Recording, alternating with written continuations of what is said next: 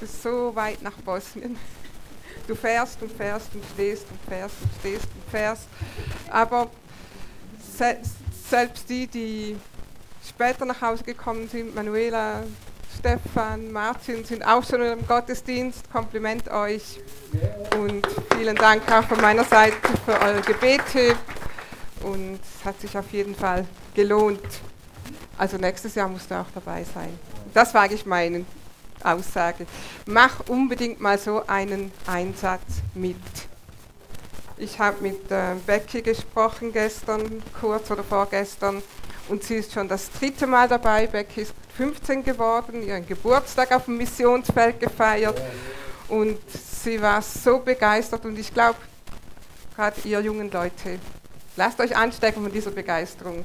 Tamara war auch dabei, also es ist einfach etwas, was man mal gemacht haben muss, bevor man nicht mehr kann wegen Familie und so weiter. Also denkt dran für nächstes Jahr. Gut, meine Predigt heute über Glauben. Wir haben eine Serie angefangen über Glauben. Ihr habt die letzten paar Sonntage schon gehört, was ist Glaube, wie funktioniert Glaube. Und auch heute werden wir über dasselbe Thema nochmal sprechen, wie funktioniert Glaube. Weil Glaube, Gott ist ein Gott des Glaubens. Wer hat Gott schon mal gesehen, angefasst? Niemand von uns. Also wie begegnen wir Gott? Nur im Glauben. Wir können nur zu Gott kommen, wenn wir ihm glauben. Und deshalb ist dieses Thema so wichtig. Und deshalb werden wir äh, oder haben wir diese Serie angefangen. Einige von uns haben schon einiges über Glauben gehört, aber Glaube muss immer wieder aufgefrischt werden. Es muss am Leben erhalten werden. Also wenn ihr das gesamte äh, Thema über Glauben äh, nochmal auffrischen möchtet, dann geht ins Internet äh, und hört euch die Predigten an. Und wie gesagt, jeder von, wir haben das nicht einmal gehört, dann wissen wir, es dann funktioniert, sondern wir müssen es immer und immer wieder praktizieren. Ähm, ja, lass uns beten. Vater, wir danken dir für dein Wort und wir danken dir, dass dein Wort Wahrheit ist und Wort Leben ist. Herr, und gerade da, wo wir Leben brauchen in unserem Leben, da, wo Bereiche sind, die nicht belebt sind, die gestorben sind, die tot sind, die untergegangen sind. Vater, ich bete, dass diese Dinge neu belebt werden, weil wir neue Hoffnung schöpfen, neue Kraft schöpfen und Herr, weil wir deine Prinzipien anwenden weil dein Wort kehrt nicht leer zurück. Wir preisen dich, wir loben dich und wir wollen jetzt einfach unser Herz öffnen für dich, Vater. Amen.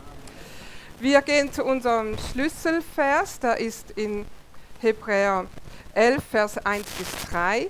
Äh, wir lesen mal nur Hebräer 11, Vers 1. Das ist der Schlüsselvers, Hebräer 11, 1. Es ist aber der Glaube ein Beharren auf dem, was man hofft eine Überzeugung von Tatsachen, die man nicht sieht. Es ist aber der Glaube ein Beharren auf dem, was man hofft, eine Überzeugung von Tatsachen, die man nicht sieht. Mein Thema heute ist Glaube und Hoffnung. Also wir werden über Glaube und Hoffnung sprechen, weil es heißt, ähm, Glaube ist ein Beharren auf dem, was man hofft. Also wir brauchen Hoffnung und wir brauchen Glauben. Was ist Hoffnung, was ist Glauben? Was ist der Unterschied zwischen Hoffnung und Glauben? Aber zuallererst möchte ich euch sagen, Glaube ist ganz einfach. Ich möchte euch dazu eine kleine Geschichte vorlesen, wie einfach Glaube ist. Und die geht folgendermaßen. Ein Pfarrer hatte eine Katze. Eines Tages klettert sie auf einen der hohen Tannenbäume im Garten und kommt nicht mehr runter. Lautes Schreien weckt die Aufmerksamkeit des Pfarrers. Der überlegt sich, wie er seinem Schmusetier helfen kann. Er holt aus der Garage Auto und Seil. Nun bindet er das eine Ende weit oben am Baum an, das andere Ende an der Stoßstange.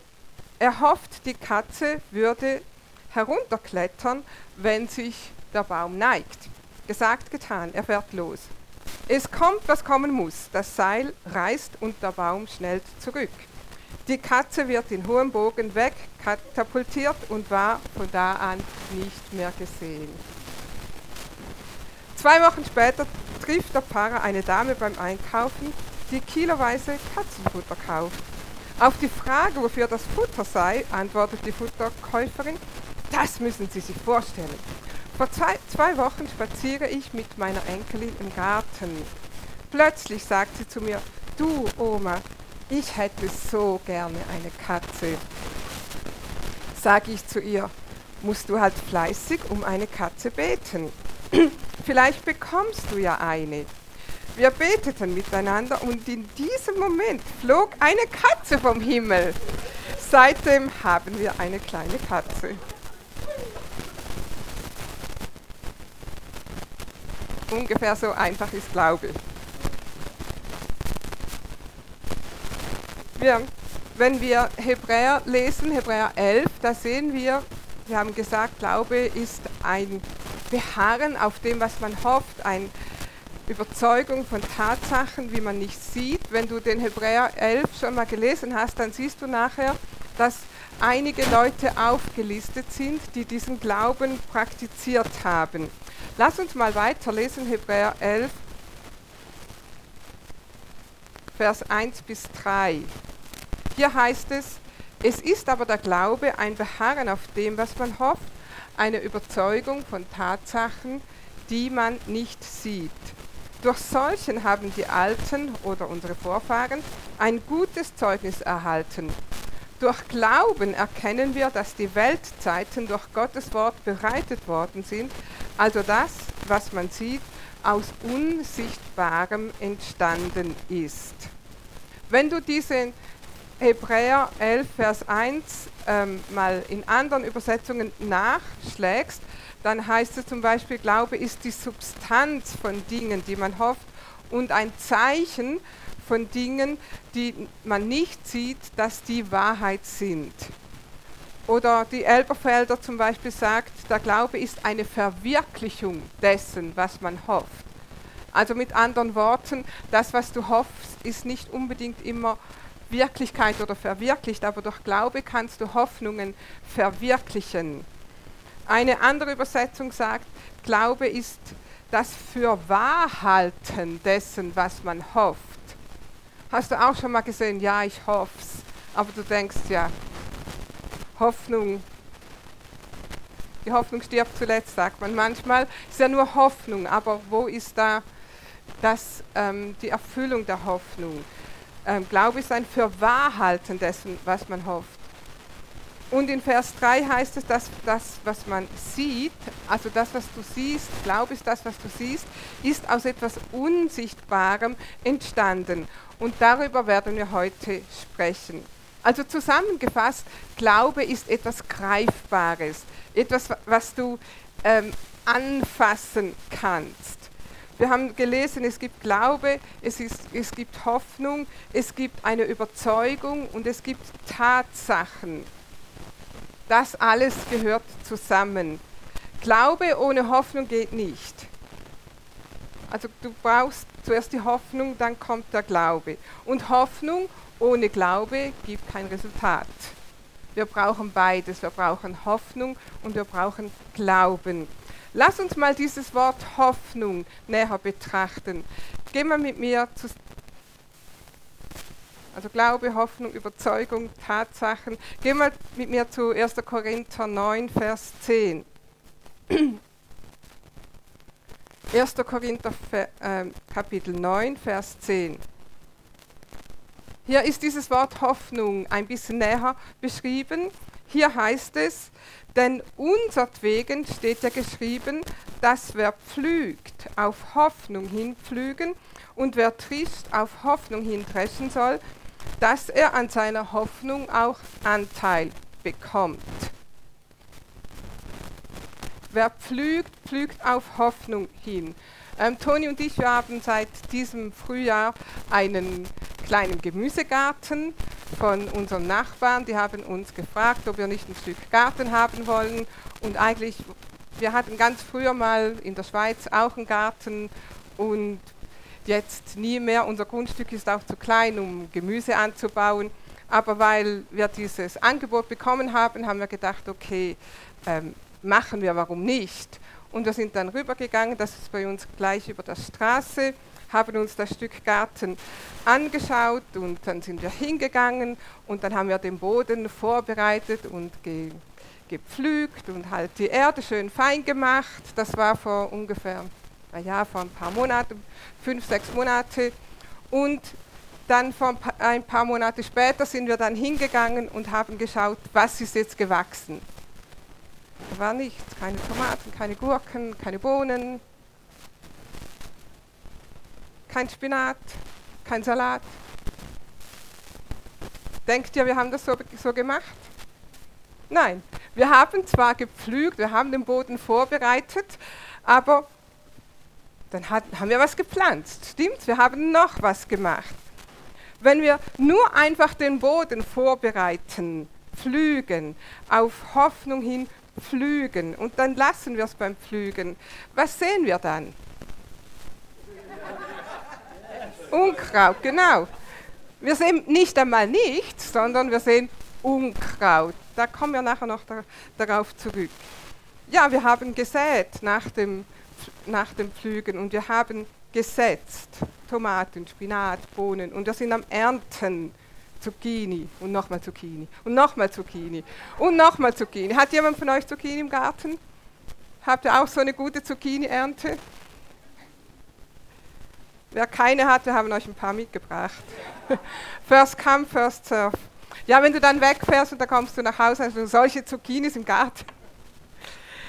Okay, also was ernten wir jetzt?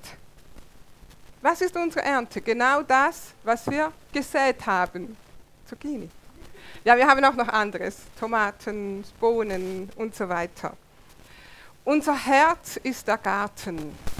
Unser Herz ist der Boden, der gepflügt werden muss. Hoffnung bereitet den Boden vor. Also unser Herz muss vorbereitet werden und die Hoffnung, die wir haben, die bereitet unser Herz vor. Im Gegensatz, wenn jemand keine Hoffnung hat, keine Hoffnung mehr hat, weil er enttäuscht ist, verbittert ist, das ist auch ein Zustand des Herzens, Enttäuschung, Verbitterung und so weiter. Und was du dann was dein Herz dann produziert, ist eben Unkraut. Wenn wir das mal bildlich sehen, das, was der Teufel dann bringt. Das, was du nicht erhofft und nicht gewünscht hast, aber das dann trotzdem wächst auf dieser Verbitterung deines Herzens. Also ein, der, die, die Gartenanteile, wir haben von diesem großen Garten nur ein Stück genommen und der Gartenanteil, der nicht gepflügt wurde, den wir mit dem wir nichts gemacht haben, da ist der Boden ganz hart. Er ist verwildert und von Unkraut bewachsen. Sieht ziemlich chaotisch aus. Also zwischendurch müssen wir da einfach wieder aufräumen, nur dass es nicht so schlimm aussieht. Aber das ist ein Zustand des Herzens. Wenn du keine Hoffnung hast, dann ist dein Herz ein steinharter Boden. Wenn du da eine Pflanze reinsetzt, dann geht die zugrunde, weil sie in diesem Boden nicht gedeihen kann, weil die Verwirklichung dessen, was du, was du nicht siehst, kann nicht verwirklicht werden, wenn du keine Hoffnung hast. Was ist Hoffnung? Hoffnung ist eine freudige Erwartung. Du hoffst auf Heilung, du hoffst auf Versorgung, du hoffst auf einen guten Job oder du hoffst auf einen Ehepartner. Dein Herz ist voller freudiger Erwartung. Und jetzt sagt Gott, tu etwas mit dieser Hoffnung. Nämlich säe Glauben in diese Hoffnung, in, diese, in dieses vorbereitete Herz. Jetzt säst du Gottes Wort in dein Herz. Und wir werden auch nächsten Sonntag und, oder übernächsten Sonntag nochmal hören, wie das funktioniert. Wie säen wir diese Hoffnung und wie machen wir das, dass diese, dieser Same auch gedeiht und aufgeht und Frucht bringt. Wenn du Gottes Wort säst, dann hat deine Hoffnung Substanz gewonnen. Und nun muss dieser Same aufgehen und Frucht bringen. Und wie geschieht das? Wir sind eine Wort des Glaubens Gemeinde. Wie geht dieser Same auf? Wie bringt er Frucht? Indem wir eben das Wort des Glaubens bekennen, indem wir sagen, durch Jesu Wunden bin ich geheilt. Gott erfüllt all meine Mangel nach dem Reichtum seiner Herrlichkeit. Gott ist größer, mit Gott kann ich über Mauern springen. Gott ist mein Schutz und mein Schild und so weiter und so weiter. In welcher Situation brauchst du Glauben? Wo hast du Hoffnung, aber du hast noch nicht Glaube gesät? Nimm das Wort Gottes spezifisch für diese Situation und sähe das Wort Gottes in dein Herz und dann bekenne es. Durch, wenn du das Wort Gottes bekennst, dann handelst du nach Gottes, Gottes Wort. Weil die Bibel sagt, Glaube ohne Werke ist tot das Wort Gottes aussprechen, säen und so weiter, das ist Handeln, das sind Werke. Dann machst du deinen Glauben lebendig. Also was ist Hoffnung? Hoffnung ist eine freudige Erwartung, dass etwas sich zum Bessern wendet. Du hoffst, dass dein Zustand sich verändert und du hoffst natürlich, dass dein Zustand sich verbessert. Was ist Glaube? Glaube ist eine aktive Handlung, die der Hoffnung eine Grundlage gibt. Du säst das Wort Gottes, du bekennst das Wort Gottes und du tust das Wort Gottes. Also Hoffnung, eine Erwartung, eine freudige Erwartung. Wir brauchen Hoffnung, aber nach diesem Vorbereitung unseres Herzens säen wir das Wort Gottes. Wir bekennen es, wir setzen es um. In Hebräer 11, Vers 2, das ist unser Schlüsselvers, Hebräer 11 bis 3, haben wir gelesen, darin haben unsere Vorfahren gelebt und die Anerkennung Gottes gefunden. Wenn du im Glauben lebst, wenn wir Hebräer 11 weiterlesen, dann sagt, heißt es da in Vers 6, ohne Glauben ist es unmöglich, Gott zu gefallen. Denn wer zu Gott kommen will, muss glauben, dass er ist und dass er ein Belohner ist, denen, die ihn mit ganzem Herzen suchen. Also mit Glauben gefällst du Gott. Gott hat Freude an dir, wenn du glaubst. Manchmal sagen ja die Leute, ah, ich weiß nicht, ob ich mit dem zu Gott kommen kann. Es gibt andere Menschen, die haben viel größere Probleme als ich. Also warum soll ich jetzt Gott bitten um ein paar neue Schuhe oder was auch immer? Nein, Gott freut sich, wenn du im Glauben zu ihm kommst. Und Gott will, dass du deinen Glauben aktivierst, egal auf welchem Level. Fang mal mit kleinen Dingen an. Und dann wirst du deinen Glauben trainieren und stärken für größere Dinge oder für Dinge, die du dann wirklich brauchst. Also Gott gefällt das, wenn du im Glauben zu ihm kommst. Es heißt, unsere Vorfahren haben im Glauben gelebt und Gottes Anerkennung gefunden.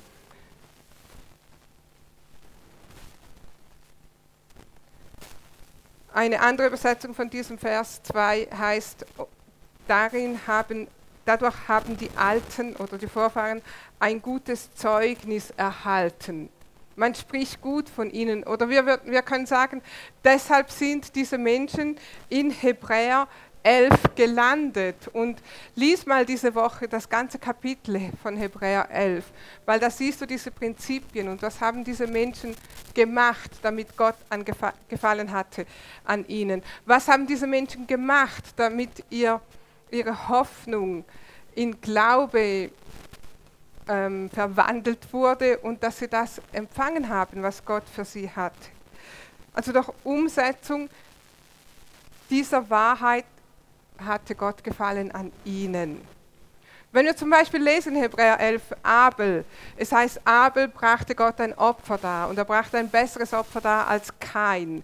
Abel hatte den Glauben, dass wenn er Gott seine Erstlinge bringt, also dass die erste ähm, Frucht seiner Arbeit, dass er gesegnet wird. Und Gott hat ihn gesegnet. Dann heißt es Noah. Noah hat im Glauben eine Arche gebaut. Gott sagt, sprach zu Noah, bau eine Arche. Noah geht hin und baut im Glauben eine Arche.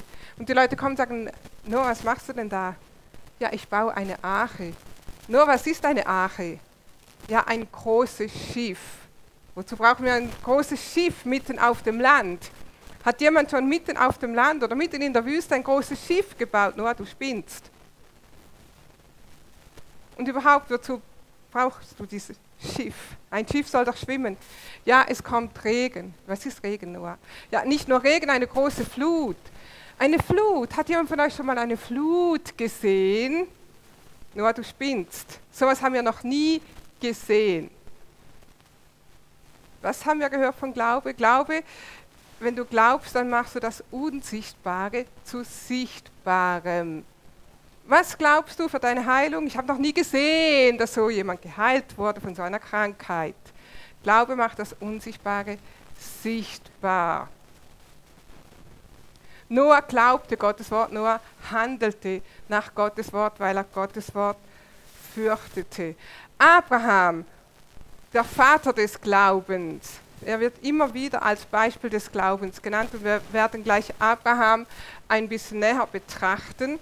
Gott machte mit Abraham einen Bund, dass wir durch Glauben zu Gott kommen können. Also Abraham ist sozusagen der Vater des Glaubens, weil Gott mit ihm einen Bund gemacht hat, dass durch Abraham alle Menschen durch Glauben zu Gott kommen können. Durch Glauben an Jesus Christus konnten wir zu Gott kommen. Nicht durch Glauben an unsere guten Werke oder was wir alles tun können, sondern durch Glaube an Jesus Christus. Abraham musste Gott vertrauen. Gott sagt, Abraham, bestell den Umzugswagen, du ziehst um. Okay, wohin? Sage ich dir dann. Wohin die, wo, wo, wo gehe ich zuerst hin? Das zeige ich dir dann, wenn du da bist. Wie sieht das Land aus? Zeige ich dir. Zeige ich dir. Zeige ich dir dann. Glaub einfach und geh. Und Abraham gehorchte. Also all diese Menschen in Hebräer 11, Gott sprach zu ihnen, sie taten etwas, Gott hatte Gefallen an ihnen und die Menschen haben sie ausgelacht. Wurdest du schon mal ausgelacht wegen deines Glaubens? Heißt das, dass wir nicht mehr glauben sollen? Nein, im Gegenteil, du bist in guter Gesellschaft. Glaube, wenn du einfach im Glauben handelst, dann die Menschen da draußen verstehen dich nicht, dann kann es sein, dass du dich lächerlich machst, aber halt an der Verheißung fest. Weil, wie heißt das Sprichwort, wer zuletzt lacht, lacht am besten. Und wenn wir am Glauben handeln, wandeln, sind wir immer die, die zuletzt lachen. Also Glaube ist immer eine Handlung. Gott sprichst, du glaubst, du handelst. Und du empfängst. Hebräer 11,8. Wie funktioniert der Glaube? In Hebräer 11,8 lesen wir, aufgrund des Glaubens gehorchte Abraham dem Ruf Gottes, er verließ seine Heimat, zog in ein anderes Land, das Gott ihm zum Erbbesitz geben wollte. Er ging, ohne zu wissen, wohin er kommen würde. Er gehorchte, ohne zu wissen. Hast du schon mal im Glauben etwas verlassen, ohne zu wissen, was kommt? Wer von euch ist verheiratet? War diese Hochzeit nicht auch ein Schritt des Glaubens? Du hast dein freies Single-Dasein verlassen im Glauben, dass etwas Besseres kommt. Aber wer gibt dir die Garantie, dass das dann nachher wirklich besser ist? Weil deinen Ehepartner lernst du erst richtig kennen, wenn du mal eine Weile mit ihm zusammenlebst, stimmt's? Dann kommt erst das süße Erwachen.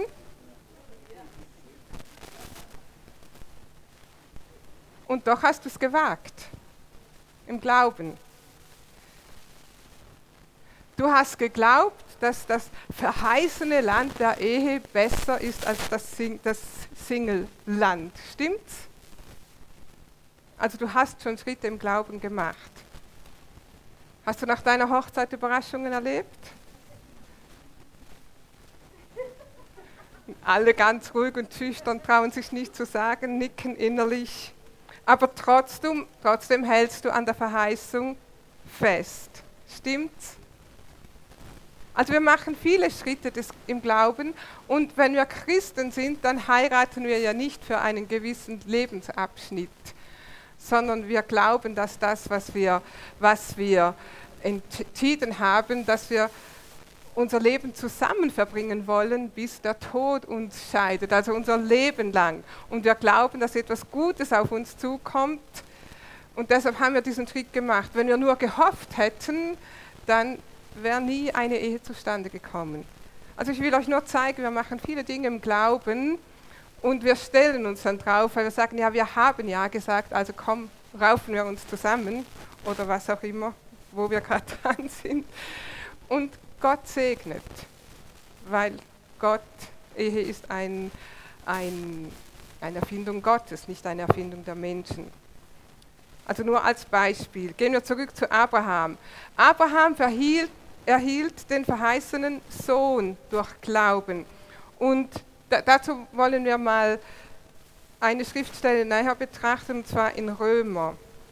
Römer 4, wir lesen Römer 4 von Vers 16 bis 21.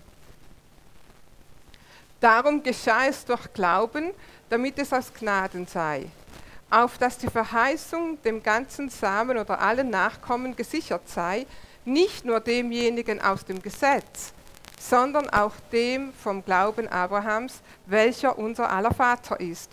Wie geschrieben steht, ich habe dich zum Vater vieler Völker gesetzt, vor dem Gott, dem er glaubte, welche die Toten lebendig macht und dem ruft, was nicht ist, als wäre es da.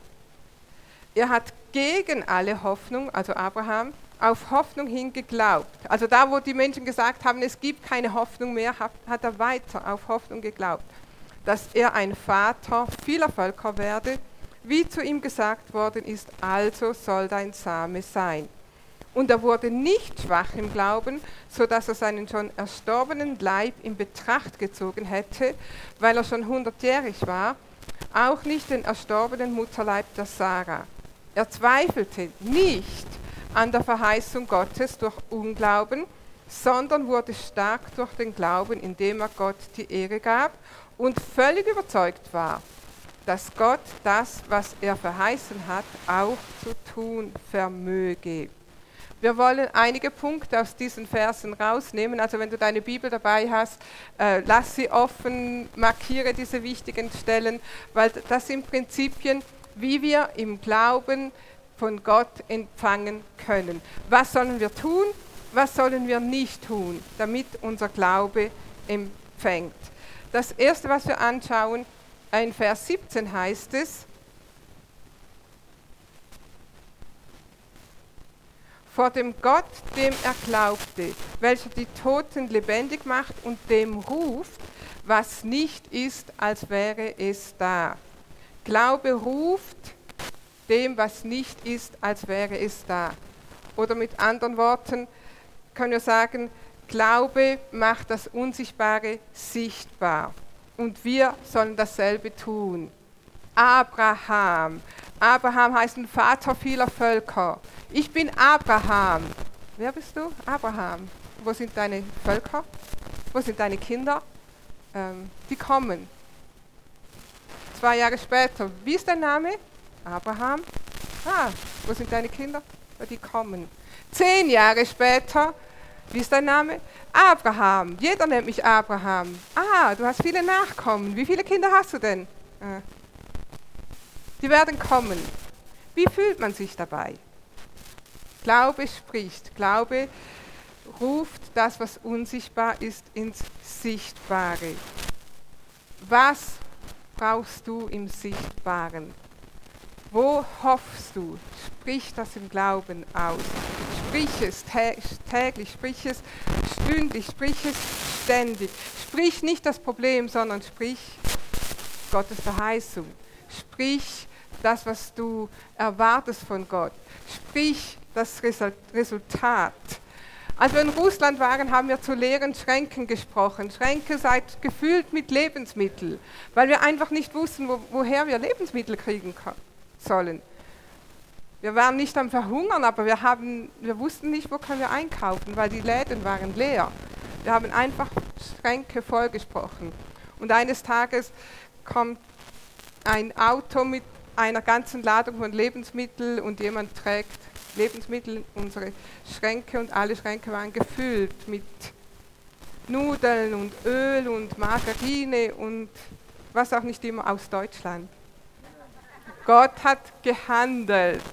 Sprich, wir haben in der Gemeinde, wir sprechen regelmäßig zu diesen Stühlen. Wir sehen so ein bisschen, wer wo sitzt und wenn wir hier sind und beten, dann beten wir für dich und dann beten wir Antworten in dein Leben. Und wir haben auch zu leeren Stühlen gesprochen, immer wieder, Stuhl sei gefüllt mit den Menschen da draußen. Wir holen die Ernte rein. Sprich. Stell dir mal vor, wie dein Ehepartner sein sollte. Was wünschen wir uns? Mein Ehepartner soll liebevoll sein, fürsorg, fürsorglich, verständnisvoll. Also ich spreche zu den Verheirateten. Sagst, ist er aber nicht. Oder ist sie nicht. Sprich aus, was du erleben willst. Nicht vor deinem Ehepartner, sondern da, wo es nicht hört. Mein Ehepartner ist liebevoll, fürsorglich oder was auch immer. Du kannst deine eigenen ähm, Attribute da einsetzen. Und dann mach das mal 40 Tage lang. Dank Gott für deinen Ehepartner, der so fürsorglich, liebevoll und so weiter ist. Glaube ruft dem, was nicht ist, dass es sei. Ruft das Unsichtbare ins Sichtbare. Und dann nach 40 Tagen kannst du deine Wunder erleben, weil Gottes Wort funktioniert. Amen. Sprich dein Traumjob, dein Traumhaus, sprich es in Existenz. Sprich gerettete Seelen, Gemeinden, offene Türen für deine Berufung. Sprich es in Existenz. Glaube spricht. Amen. Lesen wir mal weiter. Nächster Punkt. Glaube sieht den Tatsachen ins Auge, aber schaut nicht auf die Umstände. Glaube sieht den Tatsachen ins Auge, aber schaut nicht auf die Umstände. Römer 4, Vers 19. Und er, also Abraham, wurde nicht schwach im Glauben, sodass er seinen schon erstorbenen Leib in Betracht gezogen hätte, weil er schon hundertjährig war. Auch nicht den erstorbenen Mutterleib der Sarah. Abraham wurde nicht schwach im Glauben. Warum nicht? Weil er die Umstände nicht in Betracht zog. Was heißt das? Die Umstände nicht in Betracht ziehen. Umstände sind da, aber wir sagen nicht, ja, okay, Gott sagt, aber. Die Umstände sind so schlecht. Ja, die Bibel sagt schon etwas über Heilung, aber meine Diagnose sagt. Aber meine Erfahrungen sagen etwas ganz anderes. Oder was da die anderen so sagen, von dieser Krankheit wurde noch nie jemand geheilt. Ah, okay, das sind Umstände, das sind Aussagen. Und Abraham zog die nicht in Betracht. Oder wie wäre es mit Google? Kaum haben wir eine Diagnose, sagt der Arzt, äh, es sieht so aus, als haben Sie diese und diese Krankheit. Was machen die meisten von uns als erstes? Sie gehen sofort nach Hause, öffnen das Wort Gottes und sagen, ja, aber Gott hat gesagt. Stimmt's? Sie gehen sofort nach Hause oder vielleicht schon auf dem Nachhauseweg, Google, geben die Krankheit ein, was sagen die anderen, was sagen die Ärzte, was haben die Leute erfahren, was gibt es da für eine Plattform, wie geht man um mit dieser Krankheit. Und meistens, wenn du das machst, du hast nur so eine kleine Entzündung, aber die Entzündung könnte sich ausweiten auf und dann könnte das passieren und dann wäre das noch und wenn der schlimmste Fall eintritt und du hast das ganze Krankheitsbild von Millionen von Menschen auf dieser Welt, dabei hast du nur eine kleine Entzündung. Und jetzt hast du das alles betrachtet, damit du jetzt diese Umstände nicht in Betracht ziehen sollst. Sehr weise. Abraham hat diese Umstände nicht in Betracht gezogen. Wenn jemand sagt, von so einer Krankheit wurde noch nie jemand geheilt. Mit so einem Schulabschluss wirst du nie einen guten Job bekommen. Sagt wer? Mit diesem Einkommen, mit dieser finanziellen Situation ist es unmöglich, ein Haus zu bauen. Wie oft haben wir diese Aussage gehört? Wie oft haben wir diese, diesen Tatsachen ins Auge sehen müssen? Aber weißt du was? Gott hat es gemacht. Er hat es für uns gemacht. Und Gott hat unser Haus gebaut. Amen. Und Gott wird es für dich tun. Schau die Umstände an, aber du ziehst sie nicht in Betracht. Glaube gibt die Hoffnung nie auf.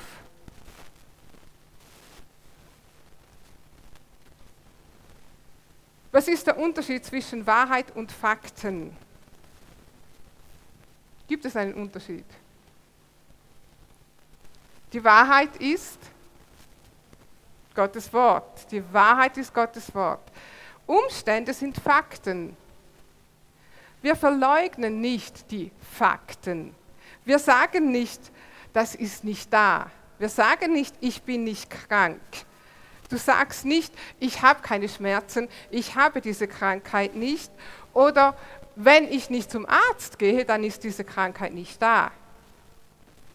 Ich mache keine Untersuchungen, weil dann kommt nichts Schlechtes heraus. Ich glaube ja schließlich. Und wenn ich nicht zum Arzt gehe, dann wird Gott meinen Glauben sehen und dann gehen alle Symptome weg. So funktioniert das nicht. Glaube ist eine Wahrheit, Gottes Wort ist die Wahrheit, Fakten sind Umstände und Symptome, die sehr äh, wirklich da sind, aber wir ziehen sie nicht in Betracht. Aber wir dürfen sie auch nicht einfach verdrängen. Glaube verdrängt nicht, sondern Glaube ruft das Unsichtbare in den sichtbaren Raum. Die Heilung, die du vielleicht schon erlebt hast, die ist aus dem Unsichtbaren entstanden. Im geistlichen Raum existiert diese Heilung schon. Glaube holt sie in den sichtbaren, spürbaren Raum. Amen. Wenn du zum Beispiel keinen Glauben hast, dass, dass dein Augenlicht stark bleibt und du immer gut sehen wirst bis ins hohe Alter, wenn du diesen Glauben nicht hast, dann bitte kauf dir eine Brille. Wie ich. Deine Sehkraft wird nicht besser, nur weil du deine Brille wegschmeißt. Manchmal tun das die Leute und denken, ja, ich handle im Glauben. Nein, Glaube ist etwas Reales, Greifbares. Und wenn du Glauben äh, hast, dann wirst du auch die Tatsache, dann wird das aus dem unsichtbaren Raum in den sichtbaren geholt.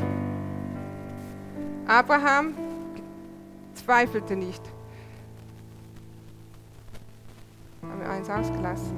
Glaube gibt die Hoffnung nie auf, ist unser nächster Punkt. Glaube gibt die Hoffnung nie auf. Vers 18. Abraham wurde nicht schwach im Glauben, er hat gegen alle Hoffnung geglaubt. Abraham war schon zu alt, um Kinder zu haben. Sarah war schon viel zu alt, um Kinder zu kriegen. Sarah hatte schon keine Kinder, als sie jung war. Da gab es keine, nichts zu hoffen. Aber es heißt, er hat gegen Hoffnung geglaubt. Hat man zu dir schon mal gesagt, es gibt keine Hoffnung mehr? Gib die Hoffnung nicht auf. Vor einigen Jahren war meine jüngste Schwester in einem kritischen Zustand. Die Ärzte haben gesagt, sie wird das nicht überleben, sie wird sterben. Äh, selbst wenn sie überlebt, dann wird sie nie mehr gesund werden, sie wird behindert sein bis am Ende ihres Lebens. Also bitte hofft nicht einmal, dass sie überlebt, sondern lasst sie los. Und wir haben gesagt, sie ist immer noch am Leben. Solange sie am Leben ist, geben wir die Hoffnung nicht auf. Solange sie am Leben ist, beten wir für sie. Solange sie lebt, halten wir daran fest. Und weißt du was? Auf diese Hoffnung hin kam Glaube. Gott hat uns ein Wort gegeben. Wir haben dieses Wort genommen, wir haben gesät. Und ich kann nicht die ganze Geschichte erzählen, aber meine Schwester ist heute gesund. Sie lebt und sie ist gesund. Gottes Wort hat immer die letzte Autorität. Wo hast du die Hoffnung aufgegeben? Lass sie dir nicht rauben. Nimm Gottes Wort und sähe Glauben in dein Herz. Amen. Ich muss ein bisschen schneller machen. Glaube zweifelt nicht. Ich will noch auf diesen Punkt eingehen. Glaube zweifelt nicht. Abraham, er zweifelte nicht an der Verheißung Gottes durch Unglauben, sondern wurde stark durch den Glauben, indem er Gott die Ehre gab und völlig überzeugt war, dass Gott das, was er verheißen hat, auch zu tun vermöge. Abraham zweifelte nicht durch Unglauben, sondern er war völlig überzeugt. Oft ist das unsere größte Angst. Okay, wir haben das Wort genommen, wir haben Hoffnung gehabt, wir haben jetzt Glauben, wir haben das Wort Gottes in unser Herz gesät, aber jetzt sagt die Bibel, wenn ich zweifle, dann empfange ich nicht. Hast du schon mal Zweifel gehabt? Oft ist diese Angst vor Zweifel größer als alles andere. Nicht der Zweifel ist das Schlimme, sondern die Angst vor Zweifel. Habe ich jetzt Zweifel? In Jakobus heißt es, aber die Bibelstelle nicht mehr. Egal, Jakobus 1, Vers 6 bis 8. Es heißt hier, er bitte aber im Glauben und zweifle nicht. Denn wer zweifelt, gleicht der Meereswoge, die vom Winde hin und her getrieben wird. Ein solcher Mensch denke nicht, dass er etwas vom Herrn empfangen werde. Also wir sollen im Glauben etwas festhalten, nicht zweifeln, weil dann sind wir hin und her, einmal so, einmal so. Vers 8. Ein Mensch, gut aufpassen, ein Mensch mit geteiltem Herzen ist unbeständig in allen seinen Wegen. Die Bibel sagt, wenn wir zweifeln, sind wir hin und her getrieben. Mal bin ich positiv, mal negativ. Mal bin ich geheilt oder ich sehe mich geheilt, mal sehe ich mich schon im Grab. Auf und ab und hin und her. Die Bibel sagt, ein Mensch, so ein Mensch empfängt nichts von Gott. Was für ein Mensch? Ein Mensch mit geteiltem Herzen. Glaube ist eine Sache des Herzens. Wir haben jetzt gerade darüber gesprochen. Hoffnung macht unser Herz bereit. Glaube, wir sehen das Wort Gottes in unser Herz. Wir können im Herzen glauben und trotzdem kann unser Kopf voll Zweifel sein. Weil woher kommen die Zweifel? Der Teufel bombardiert deine Gedanken, er bombardiert deine Gefühle, er zeigt dir Symptome. Und dann hast du ein Kopfkino. Es heißt nicht, ein Mensch mit geteiltem Kopf empfängt nichts von Gott. Es heißt, ein Mensch mit geteiltem Herzen empfängt nichts von Gott. Seht ihr den Unterschied? Ein Mensch, der ein geteiltes Herz hat, ist hin und her getrieben. Nicht ein Mensch, der vom Teufel bombardiert wird, weil der Teufel dir die Verheißung rauben will. Lass diese Verheißung in deinem Herzen. Wenn du dir jetzt wieder vorstellst, mein Garten, ich habe gepflügt, ich habe gesät. Was mache ich jetzt, nachdem ich gepflügt habe, nachdem ich gesät, was, nachdem ich gesät habe? Düngen, richtig, und gießen. Jeden Tag. Ich gehe und gieße meine Pflänzchen, meine Tomaten und Gurken und Bohnen und so weiter. Ich gieße. Jetzt stell dir mal vor, ich gehe in meinen Garten und ich gieße meine, sag mal, meine Bohnen. Und währenddem ich gieße, denke ich, das wird sowieso nichts. Ob da je Bohnen rauskommen? Am nächsten Tag gehe ich wieder hin und ich gieße und denke, da je eine Ernte kommt. Nächsten Tag gehe ich wieder und gieße und mache den Boden ein bisschen locker und drumherum und denke, ob da je Bohnen kommen. Was passiert nach zwei, drei Wochen? Die Bohnen kommen, stimmt's? Die sind gekommen, denen ist doch egal, was ich denke. Ich habe gegossen und die Bohnen wachsen und wir haben eine Bohnenernte gehabt. Stimmt's? Die Pflanzen wachsen und gedeihen. Nur wenn du die Pflanzen zerstörst, hast du keine Ernte. Also wenn ich denke, ja, jetzt habe ich zwei Tage gegossen, keine Bohnenernte, also ich tue den das, Ding, das Zeugs da wieder raus. dann wächst nichts. Aber solange ich gieße, solange ich das Wort Gottes bekenne, solange ich an der Verheißung festhalte, egal wie der Teufel meine Gedanken bombardiert, werde ich eine Ernte haben. Amen. Glaube ist nicht kompliziert. Ich möchte uns alle ermutigen, was, welche Umstände in deinem Leben müssen sich zum Besseren wenden. Gib die Hoffnung nicht auf. Und dann mach den nächsten Schritt. Lass uns aufstehen. Nimm diese Verheißung Gottes, nimm ein Wort Gottes, das in diese Situation passt und sähe das Wort Gottes in dein Herz. Nimm das Wort Gottes in Anspruch und wisse, dass Jesus am Kreuz für jede Verheißung Gottes bezahlt hat. Sie gehört dir schon. Vielleicht bist du jetzt hier und du sagst, ja, aber ich habe keine, gar keine, ich kenne Gott noch gar nicht persönlich. Denn die erste Handlung des Glaubens ist, dass wir Jesus annehmen. Und wir tun das auch im Glauben. Jeder von uns der Jesus Christus angenommen hat, hat diesen Glaubensschritt gemacht. Wir wussten nicht, was uns erwartet, aber wir haben geglaubt, dass ein Leben mit Jesus besser ist als ein Leben ohne Jesus. Wir haben geglaubt, dass die Bibel sagt, Jesus ist der Weg, die Wahrheit und das Leben. Und deshalb haben wir ihn angenommen. Und ich möchte einfach fragen, ist jemand hier und du hast diesen Schritt noch nie gemacht? Du hast noch nie persönlichen Herrn und Erlöser angenommen, dann kannst du das heute tun. Lass uns mal die Augen schließen. Ich werde schauen. Ist jemand hier und du hast noch nie gesagt, Jesus, komm in mein Leben, sei mein Herr. Aber du möchtest heute Jesus annehmen als Herrn und Retter. Wenn du das bist, dann zeig mir das mit deinem Handzeichen. Ist jemand hier und du hast diese Entscheidung noch nie getroffen? Ich sehe keine Hände.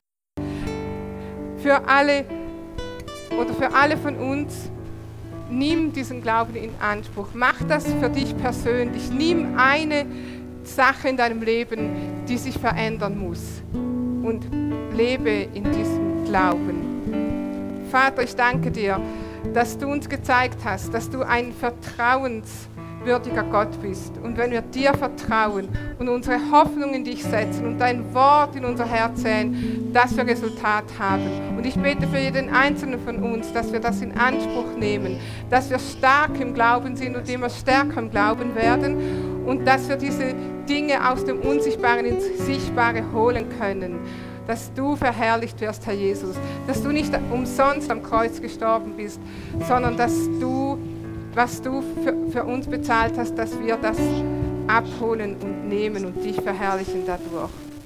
Wir geben dir alle Ehre, Jesus. Amen. Amen.